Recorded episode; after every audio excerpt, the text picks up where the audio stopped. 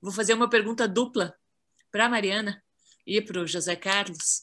Uma pergunta dupla e até um pouquinho provocativa, talvez.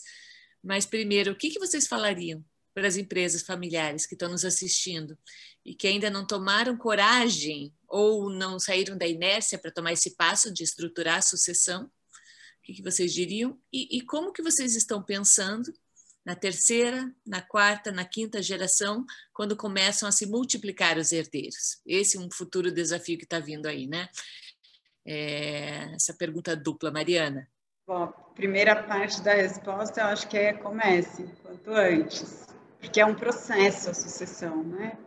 E a gente teve a sorte de enxergar isso, e do meu pai ter, que é parte desse desapego, em algum momento enxergar que isso, para se eu então, a gente já vem do, desse histórico também, mas essa história é muito comprida. Mas teve uma ruptura e teve um recomeço de um negócio. Então, meu pai passou por uma sucessão abrupta e sabe o, o quanto isso né, traz de, de dificuldade, de sofrimento é, para lidar, sem dúvida.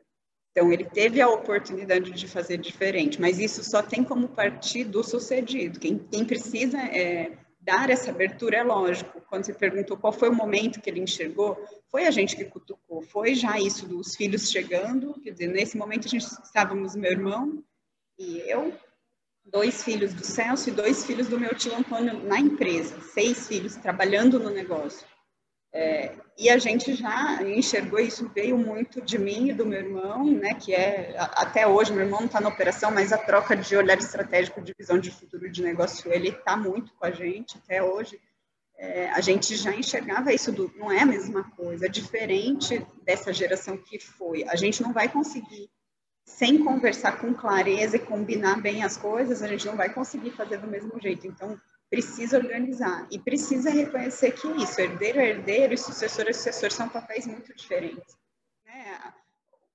Quais são as pessoas e as inteligências que podem se somar para fazer? Eu não tenho essa clareza 100%, eu acho que né, tem, e é uma vontade dos pioneiros expressa isso, que o negócio continue com a família, né, que a gente continue né, de alguma forma, mas a gente também tem uma clareza que para o negócio continuar, ele precisa cada vez mais trazer outras inteligências de fora, seja por ajudas né, de consultorias, de apoios externos, quanto das pessoas que estão aqui no dia a dia ajudando a fazer. Então, isso também é uma, é uma preparação de sucessão e de dar espaço para as pessoas poderem abrir. Também passa pelo desapego. Eu acho que o exercício, para mim, vai ter que ser mais rápido do que foi para o meu pai. É, não fazer sozinho, busca ajuda.